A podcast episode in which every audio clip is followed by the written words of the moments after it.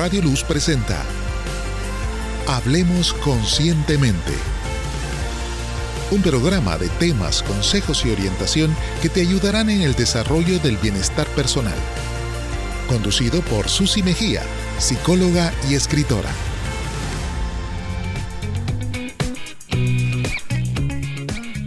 Hola, bienvenidos a su programa Hablemos Conscientemente un programa hecho para ayudarte en el que hablamos de temas relacionados con la promoción de la salud mental, el bienestar personal y que también puedes aplicar a tu vida laboral, porque cuando te sientes bien puedes mejorar en otras áreas. En este programa compartimos temas que aportarán valor a tu vida y te ayudarán a vivir de forma más plena y más consciente. Por ejemplo, Hoy hablaremos sobre el duelo no resuelto y sobre cómo superarlo para sentirte mejor. Agradecemos a Radio Luz por este espacio que nos brinda para poder llegar hasta ti y compartir contigo el contenido de este tu programa Hablemos Conscientemente. ¿Sabías que existen algunas señales que te pueden ayudar a identificar si estás viviendo un proceso de duelo no resuelto? ¿Quieres conocer algunas acciones que te ayudarán a superar de mejor forma la pérdida de un ser querido? En este programa hablaremos sobre el duelo no resuelto. Conocerás en qué consiste, cómo se manifiesta y te daré algunas recomendaciones que te ayudarán a sentirte mejor para continuar con tu vida, tomar decisiones acertadas si es necesario y contribuir con tu bienestar personal.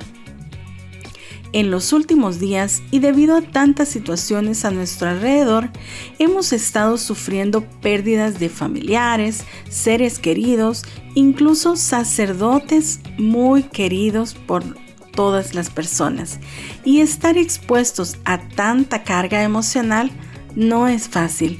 Sin embargo, el duelo es un proceso que todas las personas enfrentamos en algún momento de nuestra vida. Cada proceso de duelo es distinto y cada persona lo experimenta de acuerdo a su realidad, pero es importante reconocer cuando el dolor por la pérdida de un ser amado puede durar más de la cuenta y tener serias consecuencias en nuestra salud física y mental. Es ese sufrimiento silenciado el que se manifiesta de muchas maneras y por eso es importante saber identificarlo. Pero, ¿qué es el duelo no resuelto? Es la dificultad para superar la pérdida de un ser querido o la relación que tenías con esa persona. Se diferencia del duelo normal por la intensividad de sus síntomas, la extensiva duración y la aparición de otros síntomas no relacionados con el duelo normal. El vacío de quien ya no está en tu vida no es fácil de asumir. El proceso del duelo tiene algunas fases como las de negación, ira, negociación, depresión y aceptación. Pero lo cierto es que cada persona lo vive de diferente forma. Pero puede pasar que las personas que más se esfuerzan por apresurar el proceso de duelo o evitarlo son los procesos que suelen tomar más tiempo y estas situaciones de reprimirlo pueden llevar a otras situaciones más agudas como el aislamiento, la soledad o incluso la depresión.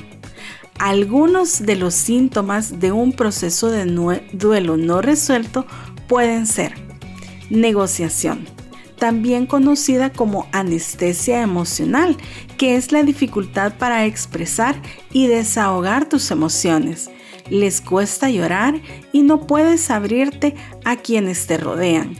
Te es imposible hablar de esa persona fallecida.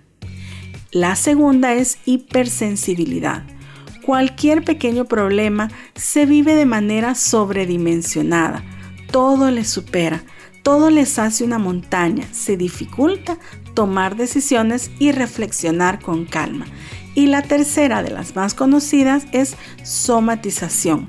es común que estas personas acudan de forma constante al médico ante ese malestar físico, pero sin permitirse aceptar que el origen de todo se encuentra en el dolor emocional no afrontado. En resumen, el dolor de la pérdida de un ser querido es una situación para la que nadie está preparado. La muerte y el sufrimiento por quien perdemos es una experiencia universal, pero aún así cada quien lo vive de forma diferente y particular. Hay quien tiene mayor facilidad para expresar lo que siente y compartirlo con otras personas, pero también están esas personas que se esfuerzan en ocultar o negar ese dolor para intentar lo más pronto posible retomar su vida habitual. Por eso, hoy te quiero compartir cuatro recomendaciones que te ayudarán a superar la situación que puedas estar pasando si bien es cierto que no sustituye una terapia psicológica, pero puedes ponerlas en práctica para que te ayuden a sentirte mejor y tomar acción ante la situación que estés viviendo. La primera recomendación es busca el apoyo de familiares y amigos. Es importante saber que en ocasiones preferimos estar solos o acompañados. Va a depender del momento. Es normal sentirnos confusos y no saber qué es lo que deseamos. Ten paciencia, no te culpes, ve a tu ritmo, pero sobre todo busca apoyo de las personas que sean de tu confianza. La segunda recomendación es expresa tus emociones. Esto te ayudará a liberar y aliviar la carga que llevas. Por eso, no es recomendable reprimir los deseos que tengas de llorar o descargar esa energía física acumulada como resultado de la frustración. A veces es suficiente con hablar con alguien. Con el paso del tiempo, el sentimiento será menos doloroso. Pero cuando el dolor es insoportable y sientes que estás estancado en ese punto, lo mejor es buscar la ayuda profesional de psicólogos de tu confianza que te puede brindar el apoyo y tienen el conocimiento necesario para que avances en tu proceso. La tercera recomendación es continúa con tu vida. Recuerda que por injusto que parezca, la vida continúa intentar no abandonar tus estudios, tu trabajo, el cuidado de las personas que están a tu alrededor, de practicar algún deporte. Procura no escapar de tus emociones y trata de realizar las cosas que normalmente tú hacías, pero sobre todo no te sientas culpable por sentirte bien. La cuarta y última recomendación es el autocuido es una de las mejores técnicas para sanar heridas, superar pérdidas y no solo me refiero a lo externo, sino también a lo interno, tomando en cuenta actividades que te generen valor a tu vida e incluso te den paz y tranquilidad, como por ejemplo aumentar tus espacios de oración personal, visitar tu parroquia de preferencia, buscar un asesor espiritual, entre otros. Recuerda que nadie está preparado para abordar este tipo de circunstancias, pero con el apoyo adecuado es posible transitar por esas vivencias tan duras. La pérdida nunca se olvida, pero el dolor disminuye lo suficiente como para volver a situar esperanzas en el mañana. El sufrimiento puede transformarse en seguridad y confianza para continuar viviendo, amando y sobre todo haciendo honor a estar vivos, dando gracias a Dios por ese regalo que nos da cada día de estar vivos y honrando la memoria de quienes ya no están a nuestro lado. Quiero compartirte una frase de mi libro Memorias con vida y dice así. Ver hacia atrás debe servir solo para ser agradecidos. Ver hacia el lado para tomarse de la mano de Dios y los seres queridos. Y ver hacia adelante para reconocer que estar vivo es una bendición de Dios. No olvides seguirnos en nuestras redes sociales como Conscientemente Tú, ya sea en Facebook, en Instagram, en YouTube, en TikTok, para que puedas tener más herramientas que aporten valor a tu vida y tener más información sobre mi libro de Memorias con Vida. Queremos conocerte. Cuéntanos que nos has escuchado a través de Radio Luz. Recuerda que siempre hay psicólogos de tu confianza a los que puedes acudir.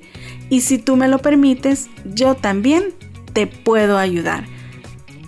Gracias a Radio Luz 97.7 FM por habernos brindado este espacio en tu programa Hablemos conscientemente, que esperamos que haya sido de mucha bendición para ti y te haya motivado a enfrentar la situación que puedas estar pasando y a seguir confiando en ti mismo y sobre todo en Dios, pero sin olvidar poner de tu parte, porque recuerda que si estamos bien, podemos afrontar de mejor forma las situaciones que se nos presentan en la vida.